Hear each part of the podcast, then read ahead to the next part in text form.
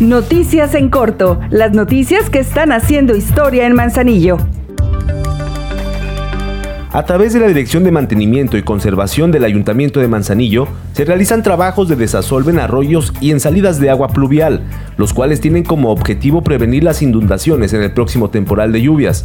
Hasta el momento, se han retirado 250 metros cúbicos de material asolvado, registrando un 80% de avance para la conclusión de los trabajos. Con esta intervención, se podrá reducir hasta en un 70% el riesgo de inundaciones.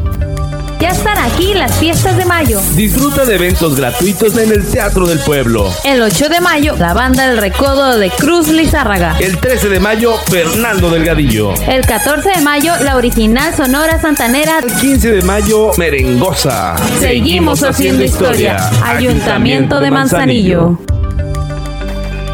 En sesión solemne, el Cabildo del Ayuntamiento de Manzanillo celebró el 168 aniversario del Fundo Legal de Manzanillo y el 174 aniversario de Manzanillo como puerto de cabotaje y altura.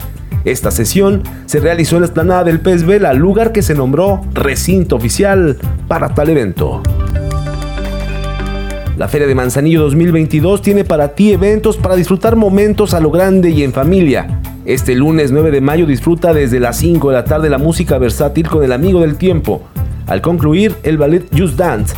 Y también como evento especial el Fantasy Show. Recuerda que las fiestas de mayo son tuyas y son gratuitas. El Ayuntamiento de Manzanillo te invita.